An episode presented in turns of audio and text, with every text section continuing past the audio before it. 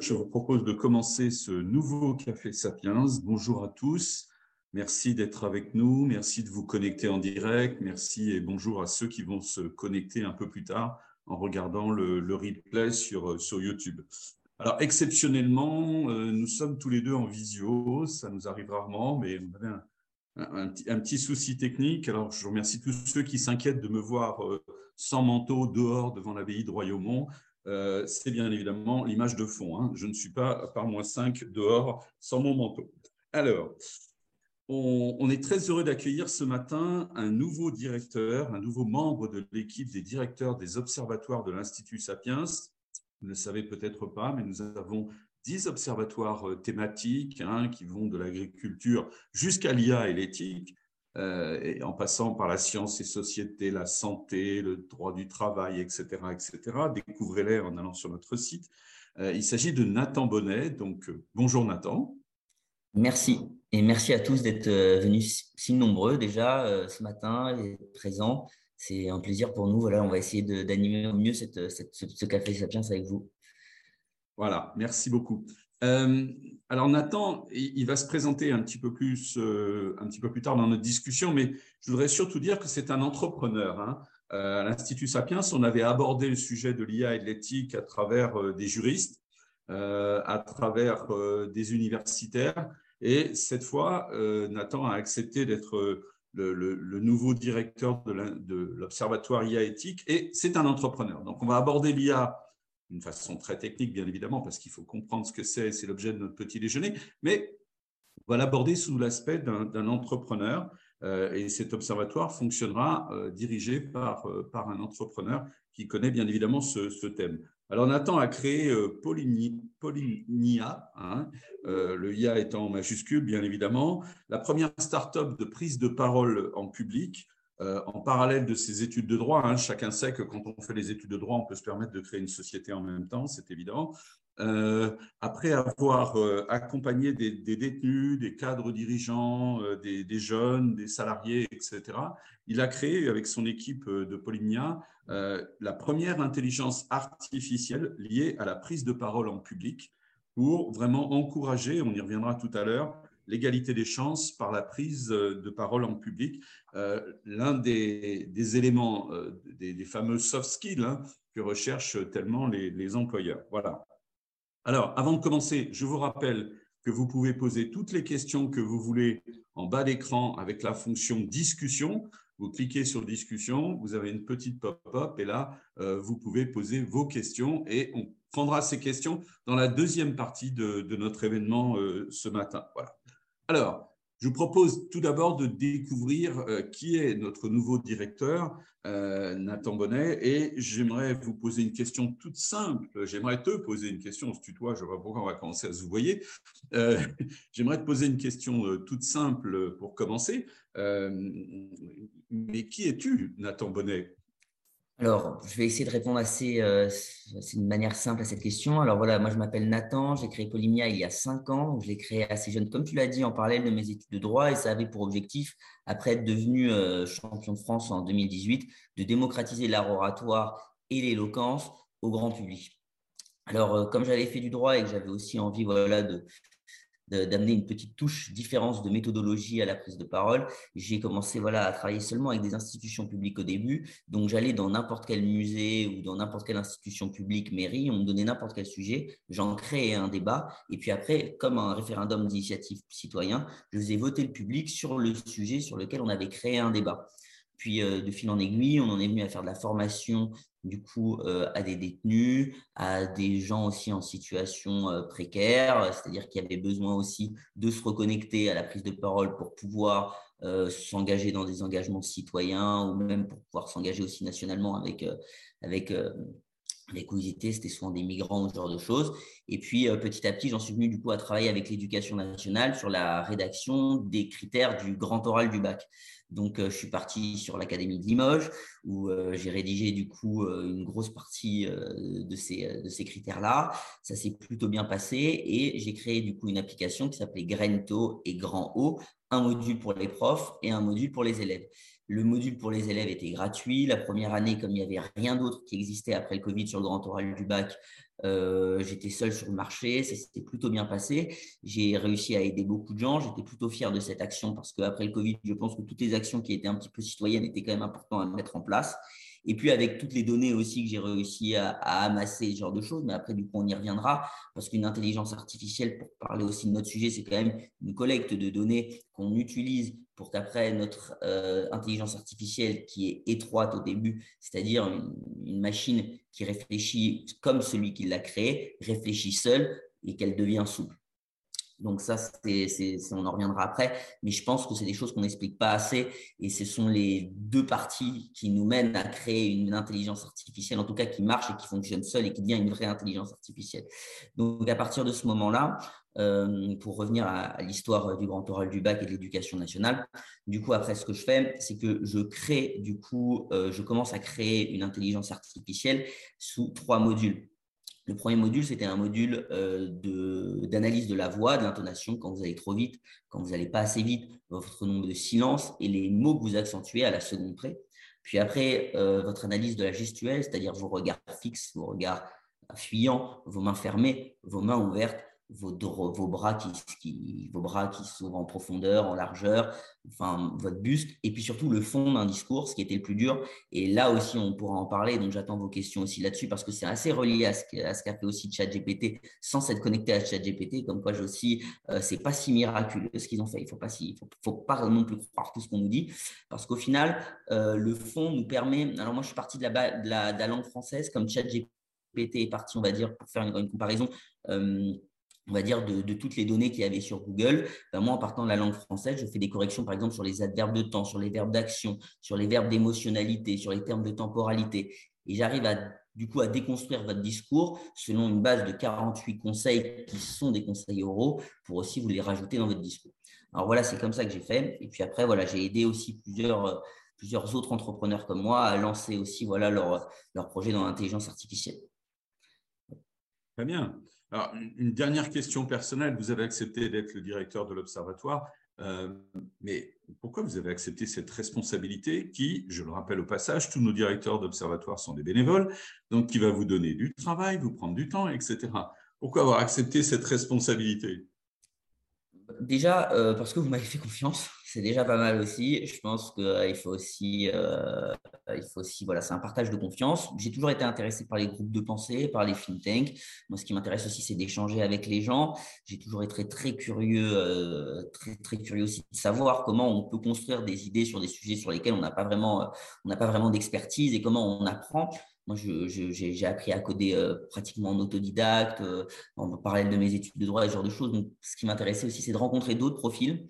Et puis, euh, je, c'est bête, mais j'aime les responsabilités. Je suis un peu accro à ça. Je suis tombé dans la marmite euh, assez jeune dedans. Donc, avoir une nouvelle responsabilité, on va dire aussi un petit peu euh, philosophique de réflexion, bah, ça m'intéressait. Et j'ai trouvé que mes valeurs étaient vachement en adéquation avec celles de l'Institut Sapiens. C'est pour ça que j'ai accepté. Très bien, merci beaucoup. On est ravis de vous avoir. Alors, on, quitte la sphère personnelle et on passe au, à l'IA, hein, l'intelligence artificielle. Alors, selon vous, euh, quelle image il faut donner de, l'intelligence artificielle? Quelle image on peut lui donner, simplement? Je pense que l'intelligence artificielle, c'est un outil qui est créé par les hommes pour les hommes. Donc, en fait, c'est un outil de décision qui est là pour compléter euh, toutes les décisions que l'homme va avoir à faire. Maintenant, il existe beaucoup d'outils. Tous ces outils, en vrai, ils n'ont qu'une fonction, c'est d'accompagner euh, derrière la personne qui, l'utilise à prendre une décision. Donc voilà, c'est vraiment un outil. Et il va en avoir dans tous les domaines, ça c'est sûr. D'accord, très bien. Mais vous venez un petit peu nous expliquer ce qu'était exactement l'intelligence artificielle. Est-ce qu'on peut dire que c'est seulement un programme informatique ou est-ce que c'est un peu plus qu'un programme informatique euh, comment vous, vous, décrivez ça? Bah, au, début, euh, je ne dirais pas que c'est plus qu'un programme informatique parce que ça reste quand même une, euh, une panoplie d'outils informatiques qui sont regroupés les uns avec les autres comme un puzzle pour créer, on va dire, un grand outil informatique qui permettra de récolter des données. Donc, à la base, ça reste quand même un outil informatique.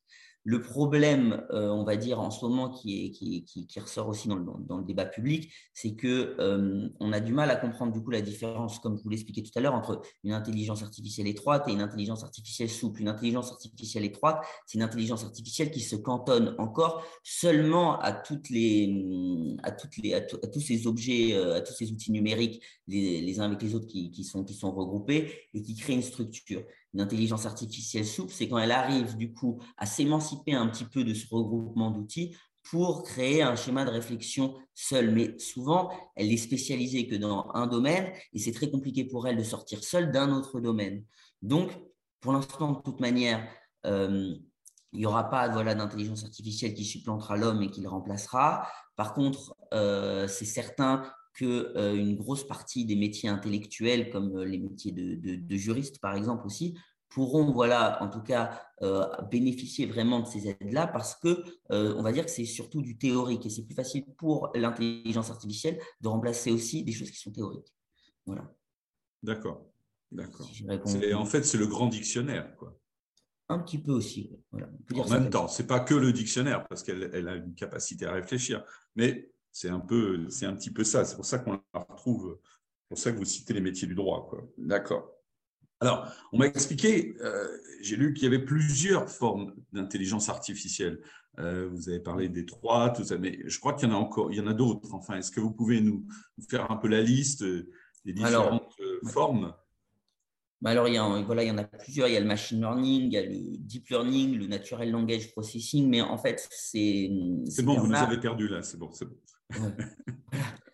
En, réalité, tous ces termes-là, ce sont surtout, on va dire, des catégories de groupes d'outils. Par exemple, moi, euh, j'ai utilisé euh, le, le, Natural Deep euh, Learning au départ pour récupérer, par exemple, des outils comme le speech to text qui m'ont permis en fait de, générer voilà, des, un texte oral, quand on le dit, et puis après de récupérer du coup les mots que moi je voulais analyser et les ranger dans des cases. Donc, d'une certaine manière, en fait, euh, même s'il y a beaucoup de catégories, ce sont surtout en fait des catégories d'outils qui sont les uns avec les autres. Et ce sont surtout en fait la euh, capacité euh, d'organiser plusieurs outils les uns avec les autres qui crée quelque chose. Ou en tout cas, après, moi, il y a sur, sur ce que j'ai fait dans notre intelligence artificielle, il n'y a que la partie intonation qui est entièrement, qui est entièrement créée qu'avec du code, on va dire pur. Et mmh ça, qui c'est encore différent voilà, de toutes les autres catégories de learning, mais il suffit voilà, d'avoir un niveau de, de, de, développement web pour pouvoir le faire. Et elle, ça sort aussi de ces catégories. Mais c'est parce qu'aussi, je pense que le monde du numérique, on en a encore euh, qu'à ses débuts. Voilà. Et donc, on est encore, on est encore, on, ça fait qu'une dizaine d'années. Euh, c'est à partir du milieu des années 90, peut-être qu'on a commencé vraiment à, commencer à découvrir toute cette panoplie euh, informatique. Donc, pour l'instant aussi, je pense que on n'a pas encore de vraies catégories, euh, et c'est pour ça que le débat aussi est souvent un peu stérile, c'est qu'on n'arrive pas encore à avoir de vraies catégories de différenciation des IA qui existent. Elles sont souvent, euh, elles sont souvent catégorisées euh, sous, sous, ces groupes-là, le machine learning, le deep learning, et voilà. Mais pourtant, ce sont en vérité que des outils qu'on utilise pour atteindre ce niveau-là.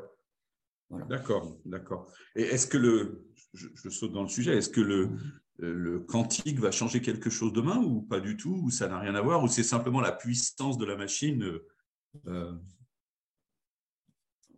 C'est dur de savoir parce que ça change, ça change déjà certaines choses, surtout pour les métiers intellectuels, comme je, comme je le disais tout à l'heure.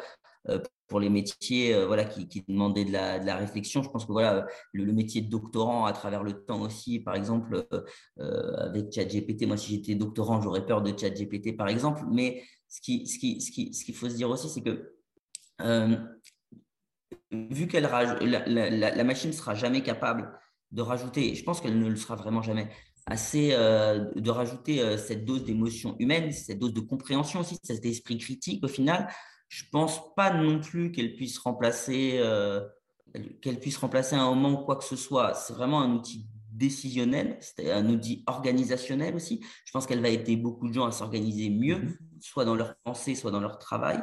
Donc ça, c'est quand même un atout de taille. C'est vraiment un atout de taille parce que euh, je pense que c'est ce qui prend le plus de temps voilà, à des cadres dirigeants ou même, on va dire, à des, des personnes qui qui, qui, qui, qui, comme moi, avaient été atteintes de, de, dyslexie ou ce genre de choses et qui avaient des problèmes, on va dire, aussi de d'organisation euh, euh, bateau. Donc ces outils-là voilà, permettre, mais je ne pense pas qu'elle remplacera le quantique. D'accord. Pas bien. Pas tout de suite, en tout cas. Pas tout de suite, en tout cas, mais bon, et puis après, on verra, hein, on va voir ce que, ce que l'être humain va réussir à faire, mais euh, c'est déjà intéressant de savoir que ce n'est pas pour, pour tout de suite.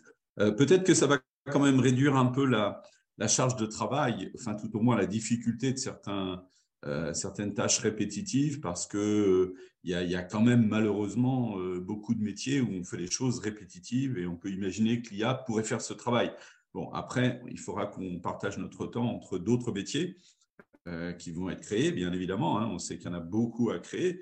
et puis, peut-être un peu les loisirs aussi. Hein. voilà. Très bien. dans votre secteur d'activité particulier, hein, vous avez cité la formation et bon, vous êtes vraiment très orienté sur le sujet de la, formation. Euh, quel rôle l'IA peut jouer aujourd'hui? Comment utilisez-vous l'IA on l'a, un petit peu compris, mais quel rôle l'IA peut-il jouer aujourd'hui dans la formation? Une place prépondérante?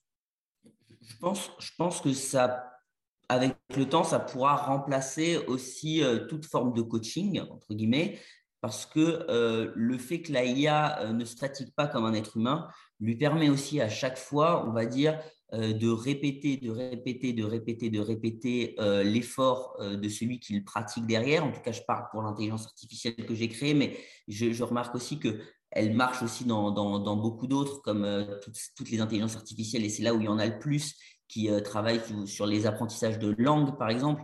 C'est là où il y, en a, eu vraiment un boom. Hein. Si vous regardez sur Internet, il y a un nombre d'intelligences artificielles qui bientôt euh, concurrenceront DeepL ou ce genre de choses, alors qu'elles ont sûrement été créées en utilisant les bases de données de DeepL et de ce genre de choses. C'est aussi ce qu'il faut se dire. C'est juste qu'elles ont repris des bases de données qui existaient et puis après, elles en ont fait une autre, elles les ont utilisées d'une autre manière, en fait. C'est comme tout. C'est comme, euh, comme quand, on, on comme quand Apple a commencé avec Apple 2 à remplacer euh, les premiers téléphones de Samsung, ils sont juste arrivés, ils ont fait la même chose, sauf qu'ils l'ont fait différemment. Et ben, c'est un peu exactement la même chose avec euh, certaines formes d'intelligence artificielle en réalité. Donc, euh, je pense qu'en tout cas, dans le coaching, la force de l'intelligence artificielle, c'est le fait qu'elle ne fatigue pas comme l'humain. Moi, même si j'ai beaucoup d'énergie et que à chaque fois que je suis en formation, j'arrive à, sûrement à faire du personnel et du cas par cas, euh, avec un tout petit peu d'esprit critique et une machine quand même bien adaptée, à force de le faire, à force de s'entraîner, au bout d'un moment, on comprend quand même comment se corriger seul. Et ça, c'est quand même un pas vers l'autonomie assez incroyable, je trouve. Parce que plus on penchera aussi vers cette autonomie, ce, qu'on penche aussi euh, depuis des années, hein, vers le fait qu'il faut qu'on soit autonome, qu'on prenne des décisions seul, qu'on soit, hum, qu'on soit, hum, comment dire, qu'on soit aussi euh, responsable aussi euh, voilà de, comment on, utilise le temps dans sa journée euh, voilà surtout quand, on est entrepreneur ou quand, quand, quand, on est salarié en télétravail. Parce que voilà je pense qu'en télétravail aussi ça c'est des, des, sujets qui sont intéressants. L'intelligence artificielle va pouvoir aussi vraiment aider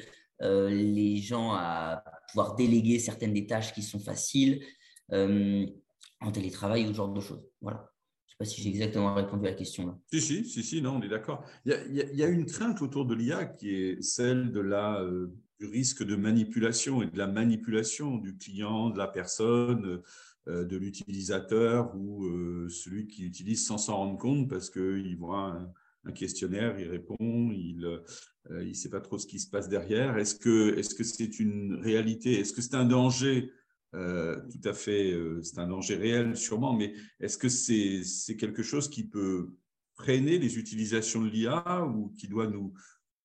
l'IA, ça reste aussi du business et une mode qui démarre. Hein. Donc, euh, je pense aussi qu'on a, enfin, on a encore beaucoup de, on a encore beaucoup de sujets on a encore beaucoup de questions sur ce, sujet-là, mais ça reste quand même, je ne pense pas que ce soit vraiment un, plus un outil de manipulation que d'autres outils l'ont été euh, bien avant, bien avant, bien avant, bien avant dans, notre évolution numérique, entre guillemets, puisque Là, on est dans une évolution numérique, mais c'est à notre époque aussi. Voilà, on sera sûrement euh, mort, euh, décédé, euh, qu'on n'en sera même pas encore aux aboutissants de jusqu'où ça peut aller.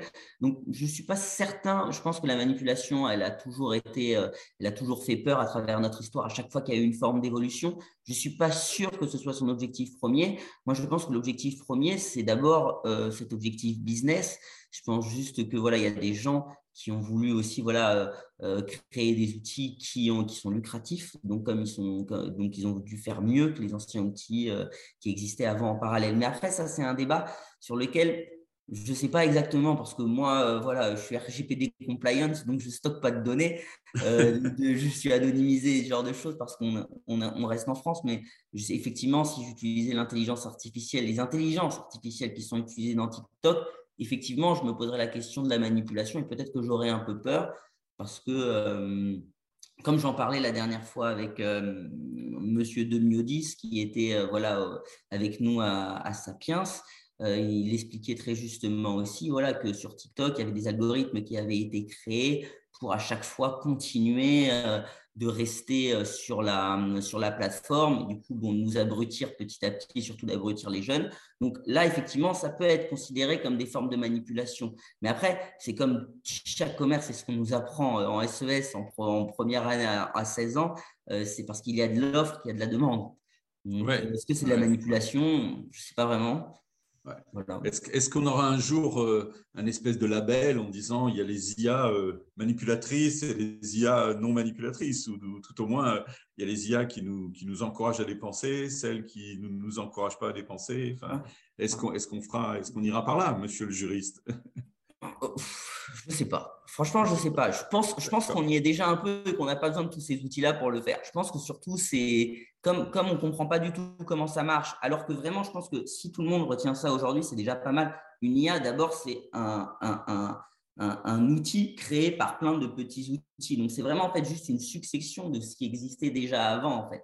Mhm. C'est-à-dire qu'avant, il y avait juste des petits outils qu'on utilisait, on va dire, indépendamment. Et maintenant, en fait, on a juste des gens qui sont devenus trop chauds en développement informatique, qui ont réussi à faire des puzzles avec géants qui leur donnent une autre utilité et une autre fonction. C'est surtout ça, en fait, qui a créé l'AIA.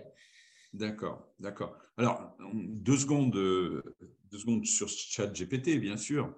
Alors, euh, est-ce que est-ce que c'est une étape de développement de l'IA Tout à l'heure, vous nous avez dit, oh, c'est pas c'est pas une révolution, quoi. Hein, euh, tout ce que fait ChatGPT existait un petit peu déjà. Enfin, c'est ce que j'ai cru comprendre dans votre, dans votre message euh, tout à l'heure. Ce n'était pas ma question, mais vous, y avez, vous l'avez abordé.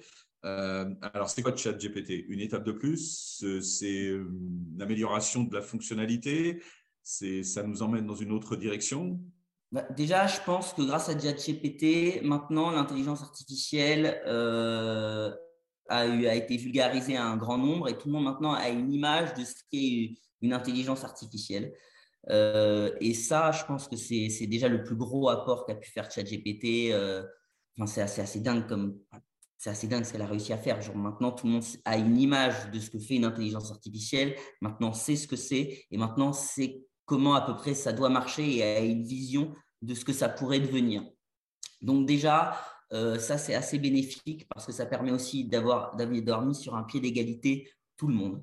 Et ça, je trouve ça assez beau quand même, je trouve ça assez magnifique parce que ça a permis quand même à tout le monde voilà, d'être, euh, on va dire, ouvert au débat et par on fait des recherches, de pouvoir participer à ce débat public. Donc déjà, pour ça, ChatGPT quand même permet, a permis quand même à pas mal de gens voilà, de, de, rattraper un petit peu aussi ce retard numérique de la IA sur lequel tout le monde a eu beaucoup de curiosité ces dernières années, mais sur lequel on n'avait pas, on va dire, de socle commun de discussion et de débat.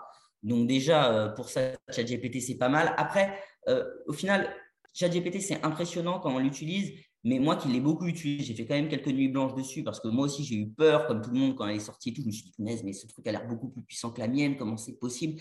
Mais en fait, euh, pas tant que ça, parce que euh, c'est surtout vraiment une intelligence artificielle qui, qui, qui, décrit, qui construit des plans, qui structure, mais qui réfléchit pas au final. C'est-à-dire que euh, quand on lui demande un effort de réflexion, par exemple, voilà, un petit tips avec ChatGPT qui est pas mal. Ça, c'est un petit tips que j'ai trouvé avec ChatGPT, que je ne donnerai pas à tout le monde, mais comme on est dans le cadre de la Sapiens, je vous le donne. C'est la prochaine fois que vous utilisez ChatGPT, vous lui demandez avant, vous lui demandez, vous lui dites, moi, je l'ai fait dans ce cadre-là. Je lui ai dit maintenant, tu es avocat euh, en fusion-acquisition, tu dois faire du M&A. Donc, tu dois faire euh, de la, tu dois, tu dois faire de la fusion-acquisition entre des boîtes. Alors, il te, il te répond, il n'est pas encore convaincu. Tu lui dis non, non, tu es un expert en M&A. Donc, maintenant, à chaque fois que je te demande, tu me sors des contrats de M&A.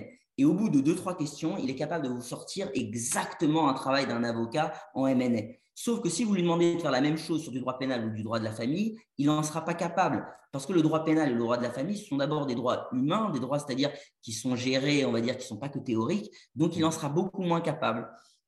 Donc, déjà en partant de là, c'est-à-dire que ChatGPT est capable de se supplanter à la place d'un être humain sur un métier, on va dire, factice. Mais je suis certain, au fond, que on restera toujours plus convaincu de l'expertise d'un homme que d'une machine. C'est-à-dire que moi, le jour où je dois faire une fusion-acquisition pour ma boîte, je sais que je ne ferai pas quand même confiance à ChatGPT. Je préférerais avoir un humain qui porte la responsabilité derrière pour le faire. Et je pense que du coup, c'est pour ça que le débat est stérile derrière. C'est qu'au fond, on préférera toujours avoir quelqu'un qui est capable de prendre la responsabilité euh, du choix que l'on doit faire et des responsabilités. Après, c'est peut-être, on n'est peut-être pas tous d'accord là-dessus, mais on verra, dans les réactions, mais, je, mais c'est très intéressant. Le, point de vue est, très clair et, c'est extrêmement intéressant. Alors, on va, on va quitter ChatGPT parce que j'ai encore d'autres questions. Euh, notamment je suis long. Hein. Désolé. je sais, je sais. Il nous reste encore une demi-heure. Euh, et on a quelques questions qui commencent à arriver. Euh, donc, je reviens à ma question. Vous avez développé une application particulière là euh, une étape de plus dans la croissance et surtout dans, la recherche. Euh, est-ce que vous nous pouvez nous dévoiler un petit peu ce qu'il y a derrière et, ce que va faire cette application? Non, moi, mon objectif, moi, mon, objectif au début euh, de mon. Alors, je peux expliquer déjà ce qu'elle fait actuellement, ce qui est déjà pas mal. Et puis après, je peux expliquer aussi les, possibles directions maintenant dans lesquelles je me retrouve et que je ne sais pas dans le, mhm à, partir, du moment où ça prend pas 30 minutes, on est d'accord. Ouais, voilà. Non, voilà, moi, ce qui, voilà, je vais, je vais faire rapide. Euh, moi, euh, ce qui m'intéressait, c'était déjà de pouvoir euh, centraliser ce soft skills qui était la, la prise de parole en, en, public, qui est en vrai essentiel, mais on s'en rend pas compte au premier abord, et d'arriver à faire un outil qui pouvait toucher tout le monde. Donc moi, mon objectif, c'était sortir du monde éducatif et de faire une intelligence artificielle qui corrige autant le manager que le commercial que le comptable. Donc j'ai réussi à la faire. Donc déjà pour moi, ça a été, ça a été un très bel, un très bel, un, une très belle mission. Je l'ai installé voilà, dans, des, dans des institutions, euh, dans, des, dans, des, dans des entreprises. Donc déjà, c'était pas mal parce que ça m'a permis aussi voilà, de voir aussi que ça corrigeait différents publics à chaque fois et que ça corrigeait, et que ça corrigeait à, manière, à chaque fois de manière différente. Et ça, ça me faisait assez plaisir. Et puis, euh, ce qui m'intéressait surtout, c'est que déjà, les gens aient un effet miroir aussi de voir comment ils doivent se corriger. Parce que c'est ça la véritable utilité de l'intelligence artificielle, c'est de développer l'esprit critique de l'utilisateur qui est derrière pour qu'il puisse se corriger lui-même de ses, de, son, de ses, on va dire, de ces, de ces, de ces petits défauts, parce qu'on on est, on, on est tous traités de petits défauts, c'est savoir comment on corrige ces petits défauts. Ben moi, je voulais corriger voilà, tous les petits défauts du fond d'un discours oral, d'une gestuelle et d'une intonation de voix. Même si moi, je suis loin d'être parfait sur mon intonation de voix depuis tout à l'heure quand je, quand je parle avec vous. Et c'est pour ça aussi que c'est ça qui m'intéressait, c'était aussi de me corriger moi-même. Et je voulais utiliser cet outil euh, sur moi pour pouvoir après l'utiliser sur les autres. Donc, euh, donc je l'ai créé comme ça aussi, je l'ai corrigé. Euh, je l'ai créé en me corrigeant des centaines et des centaines de fois. D'accord, très bien. C'est précieux parce qu'il y a ceux qui sont déjà arrivés à ton niveau et puis il y a ceux qui sont euh, dans une, qui ont des difficultés d'élocution beaucoup plus importantes et réelles. Donc, si on peut les aider, c'est un gain extraordinaire pour eux et c'est une évolution importante pour eux. Une prise de, on leur donne confiance, ils évoluent dans la, dans, le monde du travail, etc. Donc, c'est très, très bien. Mais voilà, je voulais la mettre aussi en milieu carcéral parce que c'était ça aussi qui m'intéressait, parce que j'avais l'impression aussi que c'est, euh, enfin, tout le système de réinsertion que, que, j'ai créé en milieu carcéral avec le ministère de la Justice, je pense que, que, là, on n'avait pas de méthode de réinsertion en France, franchement, il faut se le dire. Voilà, il n'y avait pas de nouvelle méthode, il n'y avait, y avait, rien, on n'avait pas de solution. Franchement, quand je suis arrivé euh, en milieu carcéral, il n'y avait rien du tout on, me prenait juste pour aller faire de l'éloquence en détenu. Au final, j'ai commencé à faire de la réinsertion de détenus par la prise de parole. Et c'est aussi ça qui m'a inspiré de créer cette intelligence artificielle en prise de parole, c'est parce que je sais que si à l'oral on est capable de pointer ses erreurs et de se les corriger soi-même, au bout d'un moment on fait un travail sur soi qui est peut-être psychologique, qui est peut-être psychanalytique hein, pour certains d'entre eux, mais qui permet aussi du coup de sortir aussi d'un carcan psychologique dans lequel on est resté enfermé et c'est ce que mon intelligence artificielle avait aussi pour objectif, c'est de permettre d'ouvrir la parole libre seul devant une machine. Et ça, c'est un point fort aussi, c'est que quand il n'y a pas un humain qui est derrière vous pour vous, pour vous juger ou pour euh, presque vous discriminer aussi, vous pouvez dire ce que vous voulez et le retour, comme il est mécanique, il n'est pas, il pas émotionnel. Je pense que pour beaucoup de cas aussi, ça aide les gens à prendre confiance en eux.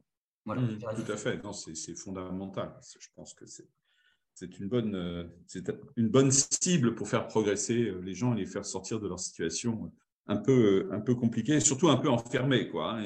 On sait que c'est difficile euh, de sortir d'une situation où on est bien enfermé et qu'on n'a pas les, les moyens d'ouvrir toutes les portes, et notamment les principales. Alors, il y, a une question, j'en profite là parce que je regarde les questions et je vois une question qui est la suivante. Les formateurs et les profs doivent-ils changer de métier? Point d'interrogation. Alors, moi, j'ai un, avis, très simple pour avoir travaillé du coup voilà, beaucoup avec l'éducation nationale. Euh, les formateurs, je ne sais pas. Je pense qu'il y a beaucoup de formateurs, oui, qui devraient se poser la question aussi de s'ils ne doivent pas changer, en tout cas leur méthode, parce que je pense que de toute manière, les méthodes de formation et de coaching à travers le temps ont beaucoup changé aussi et qu'elles sont un peu vieillottes. Donc voilà, ça, c'est pas un pic direct, mais je pense qu'il y a beaucoup de formations aussi et de, de manières de former les gens qui ont beaucoup évolué. Donc voilà.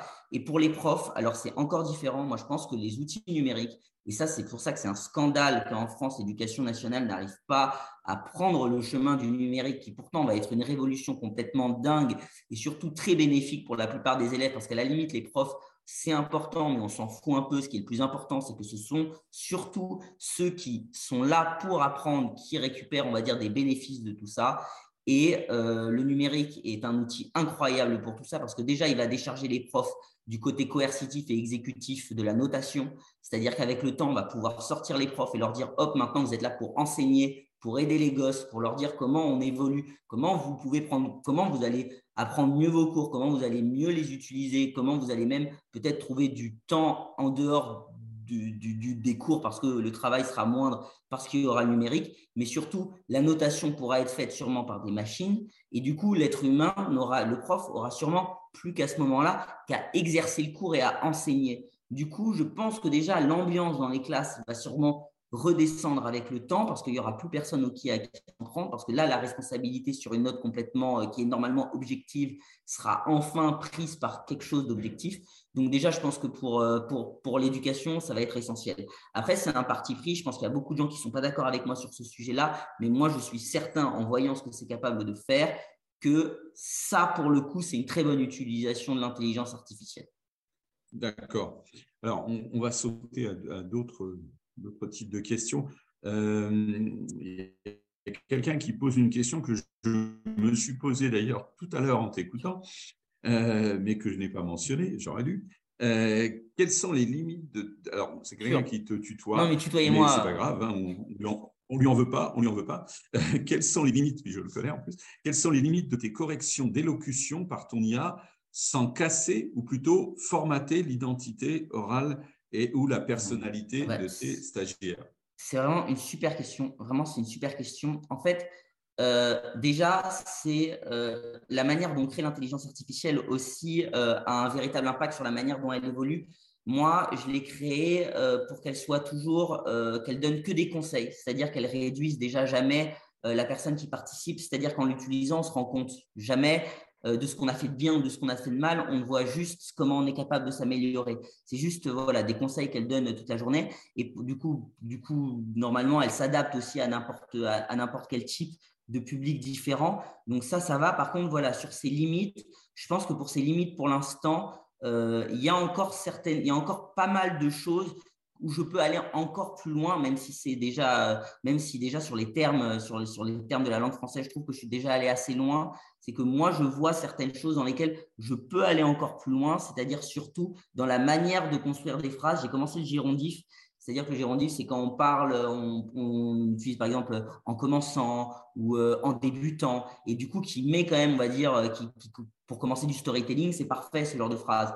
Et j'ai commencé à faire ce genre de choses, mais ça, je peux le faire sur une infinité de choses. Et du coup, ses limites, c'est qu'elle n'est pas encore capable de le faire sur tous les sujets parce que j'ai pas encore assez de données. C'est le nerf de la guerre, mais bientôt j'en aurai assez et du coup, je pourrais vraiment créer un outil, on va dire aussi de de, storytelling. Euh, voilà, c'est qu'en fait, il y a tellement de prises de parole différentes, on veut tellement dire des choses différentes à la fois. Parfois, on veut vendre quelque chose, parfois, on veut euh, expliquer quelque chose avec des chiffres, parfois, on veut être très contextuel.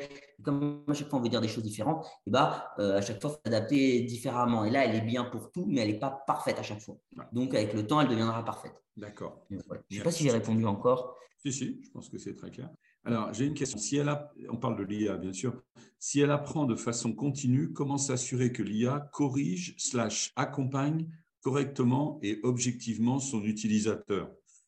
C'est une autre bonne question, quelque part. Bah, ça, ça, ça, dépend de ceux, ça dépend de ceux qui, euh, qui la créent derrière, franchement aussi. Ça dépend s'ils le font de manière euh, objective. Donc, effectivement, euh, on ne peut pas en être sûr.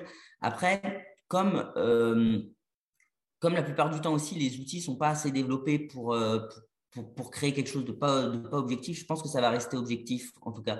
Parce qu'il y a, vu qu'il y y a vraiment pas du tout cette notion émotionnelle. Et pourtant, moi, j'ai essayé aussi de la créer dans mon intelligence artificielle et, et on, voit que j'ai essayé, mais on voit que ça n'existe pas. Et je sais qu'il y en a beaucoup d'autres aussi qui doivent essayer, mais c'est, c'est, c'est, en tout cas, je pense pas qu'ils y arriveront. Enfin, c'est pas possible. C'est, objectivement, elle ne peut pas évoluer comme ça, je pense. D'accord. OK. Ce qui rejoint une autre remarque, quelqu'un dit euh, euh, l'IA, c'est une question et en même temps c'est un peu une affirmation, euh, si je puis dire. L'IA est le grand catalyseur de notre conscience d'humanité. c'est un grand dictionnaire. C'est toi qui l'as dit tout à l'heure, Dominique. Voilà, c'est vrai que c'est un catalyseur, c'est un dictionnaire aussi. C'est un dictionnaire. Elle synthétiser. Ouais, ouais, voilà, c'est ça. C'est un petit peu ça le, but. Après. Mais tant mieux. ouais, je, oui, je suis d'accord. Moi, je me rappelle mes, mes, études de droit, mais à une autre époque, bien sûr. Hein. À l'époque, on n'avait pas encore le papier. Mais euh, non, c'est une blague. Mais euh, on nous, je me rappelle les premières épreuves où on a autorisé l'utilisation des codes, euh, code civil, etc., dans, dans, pendant les épreuves. Hein. C'était donc il y a bien longtemps. Et on nous, ça nous paraissait extraordinaire de pouvoir prendre le code avec nous et, et, aller en, devoir euh, avec nos, codes. Mais finalement, on a juste remonté un peu le niveau des questions et la tournure des questions. Et ce n'est pas parce qu'on avait le code sous la main et qu'on n'avait pas besoin de connaître par cœur euh, les articles, entre guillemets, c'est ce qu'on pensait, qu'on pouvait s'en sortir. Pas du tout. Parce que face aux 800 pages du code, si tu sais pas où chercher, tu sais pas où chercher. Hein, et tu pas plus avancé d'avoir ce bouquin à côté de toi. Et pour moi, c'est un petit peu ça aussi. C'est-à-dire que euh, l'IA peut m'apporter des réponses extrêmement rapides, pourquoi pas. Euh, quand je me pose une question par rapport à un événement et tout, c'est le rôle dictionnaire. Il n'empêche qu'il faudra toujours que je réfléchisse et il faut que je continue à réfléchir parce que c'est ça l'essentiel et c'est ce qui fait le, charme de, des échanges. C'est ce qui fait l'être humain aussi, hein, de toute manière. C'est ce qui fait être humain, on est d'accord. C'est pour ça qu'on. La, la, plus grande différence qu'on ne rappelle pas assez. Hein. Exactement, exactement. Alors, il y a quelqu'un qui a une question très personnelle puisqu'il dit As-tu déjà exercé ton talent euh, IA coaching auprès de femmes ou d'hommes politiques connus On ne veut pas les noms, euh, chefs d'entreprise, de syndicats, euh, hommes ou femmes politiques Oui, mais je ne peux pas dire qui. Voilà. D'accord. surtout des chefs d'entreprise, oui, ça, ça, arrive, ça, arrive, ça arrive assez souvent, ça va. J'ai fait quelques hommes politiques et une femme politique aussi notamment. Mais bon, voilà, je, je, l'ai fait. Euh, c'est une autre expérience encore. Oui, c'est une autre expérience. Et tu les avais rencontrés en prison? Non, c'est une blague. Euh, non, pas Non, non, en, prison, j'ai eu, le, pour, pour, la petite anecdote, j'ai eu le célèbre rapport MHD, par contre. D'accord. Afrotrap, euh, voilà, je l'ai eu. J'ai eu en séance à la santé pour sa réouverture il y a un an et demi, peut-être deux ans maintenant. Le temps passe vite. C'est vrai. l'IA est utilisée dans le secteur de l'industrie de la santé depuis les trois décennies. C'est un outil en effet d'aide à la décision euh, en éléments complémentaires. Alors pourquoi ne pas servir, se servir, je suppose, pourquoi ne pas servir de cette expérience pour anticiper un des impacts potentiels? Bah, je, suis sûr qu'il y en a qui, qui, qui, le font. Euh, L'intelligence artificielle en, santé médicale, voilà, c'est vrai qu'on n'en a pas parlé depuis le début, alors qu'en plus, je m'en veux un peu de me faire piéger par la question de me la poser. Enfin, c'est pas un piège, hein, voilà, celui qui m'a posé, vous avez bien raison. C'est que j'aurais dû en parler avant, surtout que ce matin, quand je me suis levé, je me suis dit, ah, à un moment, je vais parler euh, de l'IA et du médical parce que c'est franchement, magnifique aussi ce qui est fait là-dedans. Je pense que c'est, comme il l'a dit presque dans, dans, la question, il y a une réponse aussi. C'est qu'effectivement, euh, dans la santé, l'intelligence artificielle est déjà tellement en avance et supplante et aide déjà tellement euh, euh, le, corps médical aussi que euh, je pense que dans quelques années, ça créera des, vraiment pratiquement des miracles. Hmm. Et ça, peut-être que c'est le plus important, parce que la santé, c'est peut-être ce qu'il y a de plus important aussi sur Terre. Quoi, voilà, donc, c'est déjà pas mal. Donc, vu que voilà, tous ces, tous ces outils dans l'intelligence artificielle qui, qui, aident les, qui aident. Là, j'avais un exemple que j'ai un peu que j'ai oublié. Là, ça me, ça me, dégoûte un peu parce que j'avais vraiment envie de le dire tout à l'heure. Peut-être que je vais m'en rappeler avant, mais il y a une intelligence artificielle dans, le médical qui est, faite par un Français aussi, qui est parti aux États-Unis parce qu'on ne lui a pas donné les fonds. Quand il l'avait demandé il y, a, il 8 ans, il avait demandé les fonds. C'était pour faire des greffes, il me semble, pour, pour remplacer des greffes. Euh, il modalisait avec l'intelligence artificielle certaines choses qui permettaient du coup de, recréer. Je crois que c'est Thomas Cluzel, il s'appelle. Voilà, et euh, qui, avait créé vraiment un système d'intelligence artificielle dingue. Et il avait demandé en France pour pouvoir le faire il y a 10 ans. On lui a refusé, il est parti aux États-Unis, on lui a donné une énorme somme d'argent pour le faire. Et depuis, voilà, il est naturalisé américain et il doit sauver sûrement chaque année des milliers d'Américains. Et ça aussi, c'est une histoire un peu, un peu, un peu triste pour nous, mais magnifique pour, euh, pour l'intelligence artificielle et pour tous les patients qui ont pu être sauvés grâce à ces méthodes qui partent du numérique et qui sont faites par un être humain. c'est absolument clair, absolument. Alors, il y a une question sur l'outil. Votre outil d'IA de prise de parole en public étudie-t-il comment le public perçoit le message? Alors non, non, non, non, non, parce que c'est très personnel. C'est-à-dire que pour l'instant, c'est vraiment vous euh, face à la, face à la, face à la, face à la machine qui s'entraîne et qui permet de, faire, euh, faire des progrès. Par contre, euh, j'ai commencé, en tout cas, peut-être que dans les projets futurs que je compte déployer sur mon intelligence artificielle, je compte le mettre dans le métaverse aussi, parce que je pense qu'il va avoir euh, voilà, de vrais enjeux aussi euh, là-dedans, surtout au niveau de l'éducation. Parce que du coup, on va pouvoir bientôt créer une éducation presque universelle et mondiale, si en tout cas le métaverse arrive à réaliser ce qu'il nous fait croire qu'il sera capable de faire. Et donc, à partir de là, effectivement, j'ai déjà imaginé que ça puisse être face à un public et de récupérer les données du coup du public par un système de points euh, selon les moments où vous appréciez ce que, ce que le discours a été fait ou pas. Mhm. Et du coup, au bout d'un moment, la machine sera capable de le faire seule. Voilà. Donc, j'ai l'idée en tête, mais ça demande encore plus de données parce que ça demande des données vraiment, on va dire, de spectateurs. Et euh, celles-là sont plus dures à avoir puisque vraiment l'intelligence artificielle, pour l'instant, elle est faite juste pour que, comme celle de TikTok, hein, pour que ce soit la machine qui vous analyse vous et vous qui ayez une réaction, on va dire, presque euh, automatique face à la machine. Automatique, c'est pas le mot que je voulais dire, mais je me suis compris. D'accord, et on comprend. Euh, quelqu'un nous, nous, apporte un élément de réflexion supplémentaire quelque part, euh, nous dit l'IA apporte les réponses, entre parenthèses en partie, mais pas les questions. Et je trouve que c'est une définition de l'IA. Ouais, c'est vrai. Bah, les questions restent à l'humain. Voilà. C'est nous qui les posons et les résout, mais ça reste l'humain qui les fait. Quoi. Donc, euh, c'est pour ça qu'il ne faut pas être trop alarmiste au fond, je pense. Voilà, c'est pour ça qu'il ne faut pas être trop alarmiste. Très bien. Euh, quelqu'un qui veut en savoir davantage sur, euh, sur tes projets, puisqu'il dit quels sont vos prochains projets dans l'IA bah, Alors, c'est un peu compliqué parce qu'en ce moment, on m'a proposé plusieurs projets. On m'a proposé plusieurs projets. Je, je, déjà, je veux continuer avec mon équipe à, à construire la mienne, mais c'est vrai que je je reste curieux aussi. J'ai plein d'idées. Euh, j'ai plein d'idées, mais je ne sais pas encore. Franchement, je ne sais pas encore. On m'a proposé d'utiliser ChatGPT pour créer des moteurs de recherche. On m'a proposé proposé d'autres petits projets. Déjà, je veux finir la mienne. Déjà, je veux, je veux, continuer à mettre la mienne sur, sur, sur les rails. Donc, ça, c'est mon objectif premier. Peut-être, peut-être. Alors, peut-être que ça paraît très égocentrique de dire ça, mais peut-être un jour aussi comprendre euh, les moments qui sont les plus sincères dans les discours et les moments qui sont les moins sincères. Alors on me dit ah oui mais euh, c'est des détecteurs de mensonges. Non non c'est pas du tout la même chose. C'est pas du tout comme ça que je le visualise. C'est peut-être trop compliqué d'imaginer comment je le visualise, mais je pense que c'est possible de le faire, de comprendre aussi selon les mots, les moments qui sont on va dire euh, les plus authentiques dans un discours parce qu'ils sont vraiment reliés à sa sémantique personnelle, mais en même temps, voilà aussi à son fond. Donc ça, c'est des choses qui sont possibles. Donc ça, c'est des choses que j'aimerais faire sur mon projet à moi. Ou euh, voilà, ça, c'est des choses que j'aimerais bien faire parce que je sens que c'est possible. En tout cas, ça serait très long. Hein. Ça me prendrait encore 5-6 ans, peut-être, peut-être 10. Enfin, c'est très long. Hein. Mais ça, c'est des choses que peut-être je pourrais imaginer. Après, c'est beaucoup de travail aussi. Hein. C'est beaucoup de nuits blanches, c'est beaucoup de café sapiens, surtout de café. Mais euh, et euh, sinon, non.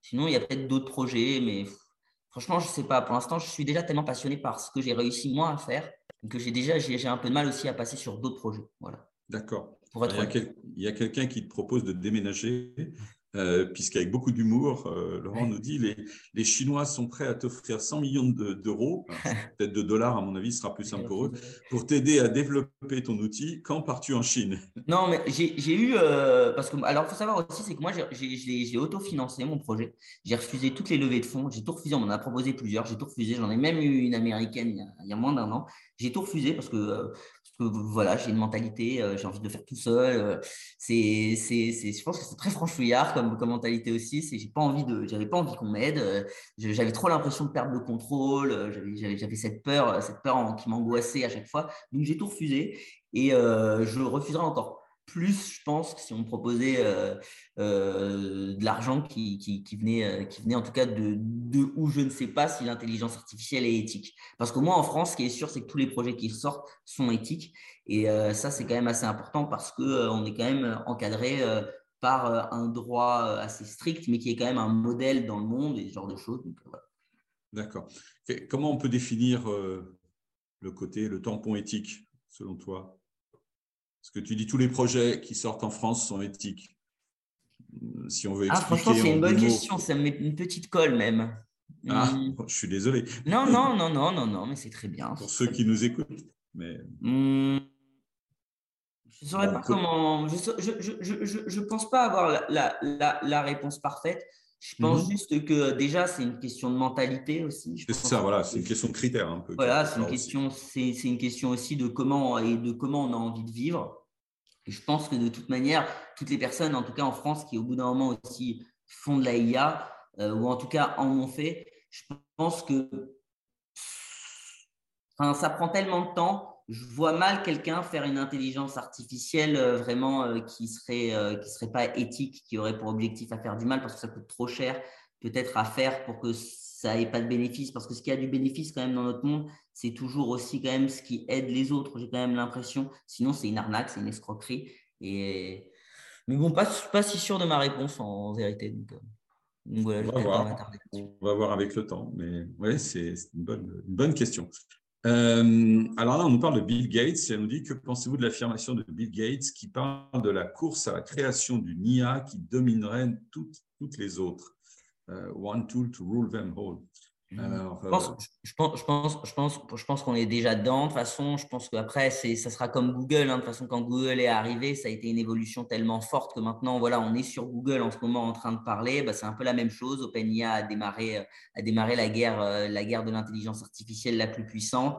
Je pense que maintenant, tous les groupes sont en train de se concurrencer. En tout cas, tous les gros groupes sont en train de se concurrencer pour créer une intelligence artificielle surpuissante. Je pense qu'elle bouleversera nos vies autant que Google a bouleversé nos vies, mais ça va se faire tellement progressivement que ça ne sera pas, ça sera pas, ça sera pas, ça sera pas cataclysmique, euh, ce ne sera pas d'un coup trop violent. Quoi.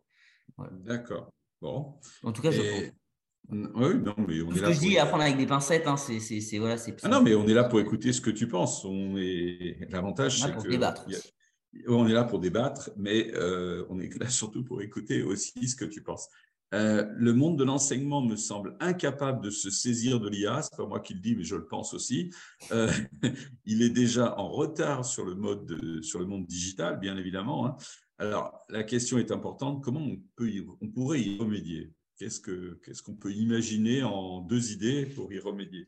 Alors déjà, il y a une idée qui est très concrète, qui existe et dans lequel moi j'ai été, euh, dans lequel moi j'ai réussi à mettre mes outils. Ça s'appelle le GAR, c'est la gestion administrative des ressources. Donc c'est un, un, truc public. C'est le GAR, c'est on va dire, c'est toutes les ressources, euh, toutes les ressources qu'on a envie de faire participer euh, euh, pour, pour, le bien commun, pour le bien public, elles peuvent rentrer dans le GAR. Bon, la procédure est super longue et c'est pour ça que effectivement l'éducation a 50 ans de retard. Par contre, il faut quand même réaliser que actuellement, et c'est quand même ce qu'il faut reconnaître actuellement aussi à, certains, certains mouvements d'éducation macronien, c'est que tout de même, euh, ils sont en train d'essayer de démocratiser un petit peu le numérique dans l'éducation, mais ça va trop, ça va trop doucement. Et le problème, c'est qu'ils n'ont pas engagé aussi euh, des développeurs assez techniques pour faire rentrer des outils trop puissants. Du coup, à chaque fois, euh, les outils qui rentrent restent des manuels numériques ou ce genre de choses. Donc, l'idée est très bonne, mais comme tout, l'application est mauvaise. Voilà. Donc, je ne sais pas comment on peut pallier ça. Je pense qu'on pourrait pallier ça euh, en créant, en formant en fait déjà peut-être toutes les futures générations de profs qui arrivent euh, à utiliser des outils numériques et presque à déléguer une partie de leur travail aux outils numériques. Je pense que là déjà on arriverait à, euh, à renforcer le numérique à l'école et puis surtout on apprendrait aux profs aussi euh, à, distribuer et à faire euh, de l'éducation euh, civique au numérique. Et c'est aussi ce qu'on a besoin, puisque maintenant, on a beaucoup de jeunes qui sont complètement perdus sur les réseaux sociaux et qui finissent voilà, par faire des trucs complètement absurdes, qui regretteront même dix ans après alors que c'est enregistré. Et ça, c'est peut-être aussi le plus important, c'est euh, que les profs, parce que c'est le cœur de bataille. Mais de toute façon, il faudrait refaire tous les profs. Il faudrait refaire la formation d'une énorme partie des profs, peut-être surtout au collège et au lycée. Parce qu'encore en enseignement en, primaire, je trouve que ça va, moi. Mais euh, je pense qu'il euh, il faudrait peut-être rajouter du numérique, mais ce n'est pas la seule chose qu'il faudrait faire. Donc, voilà. Mmh Ce qui m'étonne, moi, toujours, c'est que quand on discute avec certains profs qui ont envie de faire des choses qui sortent de l'ordinaire, euh, il y en a beaucoup qui nous disent que c'est pas possible parce qu'il y a un chef d'établissement, parce qu'il y a leurs collègues, parce que parce qu'il y a de la pression à droite à gauche et qu'ils peuvent pas nécessairement sortir du, du, petit standard euh, euh, qu'ils connaissent. En même temps, à côté de ça, il y en a d'autres qui arrivent. Hein. J'ai des jeunes amis profs qui arrivent à faire des choses extraordinaires avec ses élèves, les emmener à Auschwitz, enfin les leur, leur faire distribuer des, des, repas le soir à des gens sans abri. Enfin, euh, bon, alors bien sûr, à condition de suivre sur SMS, qui sont bien rentrés chez eux. il y a toute une organisation pour que ça se passe bien, mais euh, il les embarque dans des choses incroyables et pour beaucoup de ces élèves qui ne sont pas dans des zones. Euh, mais on a infantilisé les profs aussi, moi, je pense. Je pense qu'à un moment donné, on a, on a, on a, il y en a beaucoup aussi qu'on a infantilisé. On n'a pas rendu le travail très, très, très stimulant. Et du coup, bon, bah, voilà, ils arrivent au boulot et ils se retrouvent aussi euh, comme, des, comme, comme vraiment des exécutants, exécutants, exécutants, exécutants, mmh. alors qu'on n'attend pas du tout ça d'un prof. On n'attend pas d'un prof qui soit exécutant. Donc, euh, on attend d'un prof aussi qui soit même très, très, très responsable, parce qu'il est responsable de ce qu'il y a de plus important, de ceux qui vont prendre le relais après sur notre, dans notre société. Enfin, de toute façon, je pense que, voilà, comme on l'a dit, je pense que de toute manière, il faut qu'il y ait une réforme intense de toute l'éducation nationale. Et je pense qu'elle est possible en plus. Elle ne devrait pas être si dure à faire. Elle ne devrait pas être si coûteuse même. Parfois, moi, je m'amuse aussi à la, à la rédiger et tout, parce qu'au début, j'ai rédigé pour, euh, quand je suis allé en milieu carcéral, moi, ce qui m'avait choqué, c'était la formation des CPIP, c'est-à-dire les CPIP, c'est ceux qui encadrent les détenus. J'étais en mode, waouh, c'est dingue, s'ils faisaient ce que je faisais en milieu carcéral, vraiment, on en réinsérerait beaucoup plus vite et beaucoup plus facilement, j'en suis sûr et certain, mais vraiment, mais ça, j'en suis sûr et certain, vraiment sûr et certain. Il y a peu de sujets sur lesquels je suis aussi certain, mais celui-là, vraiment, j'en suis certain. Et je me suis dit, bah, j'avais rédigé, mais bon, à chaque fois qu'on vous donnait des documents, hein, euh, aussi intelligents qu'ils soient, il faudrait que la personne en face ait vraiment envie de lire. Donc, personne n'avait vraiment envie de lire à ce moment-là parce que tout le monde s'en fout de ses pipes. Mais les profs, c'est un peu la même chose. Parfois, moi, je m'amuse à rédiger aussi comment on pourrait voilà, retracer, recréer une formation, on va dire, en continu pour que le prof déjà soit plus responsable, mais soit aussi moins responsable des choses qui le rendent chiant actuellement, sur lesquelles là, il n'est pas responsable. Mmh, tout à fait, tout à fait. Non, parce que je voulais conclure aussi, c'est finalement, on a l'impression, en écoutant ces profs, qu'ils ont, ils sont dans un espèce de carcan, qu'il y, a des programmes tout préparés, etc. Et on se dit, mais si justement il y a des programmes tout préparés, alors c'est très simple, on leur donne et on leur euh, prépare euh, un déroulé et une façon d'approcher euh, les outils digitaux, le numérique et l'enseignement en général d'une autre façon. Et puis, ben voilà, ils, le mettent en application. Je pense que c'est l'inspection académique aussi qui n'est pas bonne. Je pense que c'est la manière dont on inspecte aussi, euh, dont on les inspecte. Je pense qu'on devrait les inspecter d'une autre manière. Il y a d'autres moyens d'inspecter les gens, surtout maintenant. Enfin, il y a d'autres manières aussi de faire. Enfin, il y a tellement d'outils. On pourrait tellement aussi, voilà, vulgariser aussi ce boulot. Enfin, c'est assez dingue. Ok, yes. Alors, une petite presque dernière question. Euh, il y a quelqu'un qui demande s'il y a une URL d'une version de démo de Polymnia que l'on pourrait utiliser. Alors, pour, pour expliquer, alors là, j'ai alors là j'ai fait euh, par API, donc euh, j'ai branché du coup. pour l'instant, je à chaque fois que j'ai rendu ma, mon intelligence artificielle, c'est je l'ai directement inséré sous forme de licence du coup dans des établissements, des institutions. Mais dans moins de cinq jours, euh, enfin dans 7 jours exactement en fait, euh, elle sera rendue publique partout sur le nouveau site de Polymnia qui arrive, parce que là j'ai un ancien site qui est un peu vieillot, donc pour ceux qui sont allés voir pendant le, pendant le, pendant le, pendant le, pendant le café, elle est pas, il est un peu vieillot, il faut que là il y a un nouveau qui arrive avec du coup une démo qui sera, euh, qui sera accessible là dans moins de 7 jours à tout, public. Mais il m'a fallu en deux temps. Il a d'abord fallu que je la mette en entreprise et dans des institutions publiques. Et puis après que euh, je la fasse à tout public, ça a été euh, en deux versants différents parce que ça a été beaucoup de boulot. Mais voilà, dans sept jours, voilà, elle est publique pour tout le monde. D'accord. et là, juste après le café, qu'est-ce que je vais aller faire? Je vais retourner bosser dessus. Voilà. Mais j'espère. Alors, une, petite dernière question. Euh, est-ce qu'il est faut vraiment craindre l'IA j'ai pas eu l'impression qu'on avait cette conclusion, mais. Je pense pas. Moi, je pense pas. Je pense que, je pense que ça dépend qui. Et je pense aussi que ça dépend le niveau d'adaptation euh, de chaque être humain et de la manière aussi dont on va éduquer les futures générations à arriver. Je pense que pour nous, ça va être un petit choc sismique, mais je pense qu'en même temps, euh, nos générations ont l'habitude des chocs sismiques, ou même les générations euh, qui sont dans la trentaine, quarantaine, parce qu'ils ont connu le boom du numérique, le boom de Google, ça va juste être un nouveau boom. Donc, je pense que comme à chaque fois, au début, on est un peu stressé, mais après, on s'habitue et on s'adapte très vite. Et au final, il n'y a pas tant que ça de dégâts. Donc, moi, je ne suis pas certain qu'il faut tant que ça la craindre. Moi, je suis assez optimiste, mine de rien. Pour aussi avoir parlé avec beaucoup d'autres personnes qui sont comme moi, qui ont créé des intelligences artificielles. En tout cas, ici, je ne peux pas me prononcer voilà, sur ce qui se passe en Chine ou ailleurs, mais je ne suis pas sûr que ce soit tant que ça à craindre. Peut-être que ça va abrutir un peu des gens. Le problème, c'est que si c'est mal utilisé, il y a des gens qui vont un peu s'abrutir avec ChatGPT ou ce genre de choses, mais je suis certain qu'il va y avoir des, contre-pouvoirs qui vont arriver, même dont ma IA aussi, je suis sûr, fera, sûrement partie, avec plein d'autres petits outils qui nous permettront voilà, aussi d'utiliser la IA euh, dans, pour pas simplifier le travail aussi des gens, mais pour vraiment les aider dans leurs décisions. Donc, ça va. Je Très bien. Très bien. Ben, merci beaucoup, Nathan. Ah, merci, pour tout ce qu'on a, tout ce qu'on a partagé. Je pense qu'on a tous appris euh, au moins une chose, si ce n'est euh, plusieurs, comme moi. Euh, merci à Christina Boudard qui est à la technique. On ne la voit pas, mais elle nous permet de disposer d'un enregistrement et va vous permettre de disposer d'un enregistrement sur YouTube d'ici demain. Hein. Je vous rappelle que tous nos, tous nos cafés Sapiens, tous nos événements sont enregistrés et euh, mis sur YouTube euh, gratuitement. Euh, je vous propose de nous rencontrer de nouveau jeudi prochain, le 9 mars, pour un nouveau Café Sapiens à 18h cette fois-ci, hein, animé par Raphaël Krivine sur le thème de la grande émission, donc un sujet très intéressant et, et passionnant qui concerne aussi beaucoup les DRH. Et puis, si vous voulez d'ores et déjà continuer la discussion sur l'IA, notez dans votre agenda euh, le mercredi suivant, le mercredi 15, euh, puisque en fin d'après-midi à 18h, nous aurons un autre Café Sapiens, cette fois-ci avec Laurent Alexandre hein, et Olivier Babot sur le chat GPT. Voilà, merci, encore à, Nathan merci et bonne journée à tous. Au, revoir.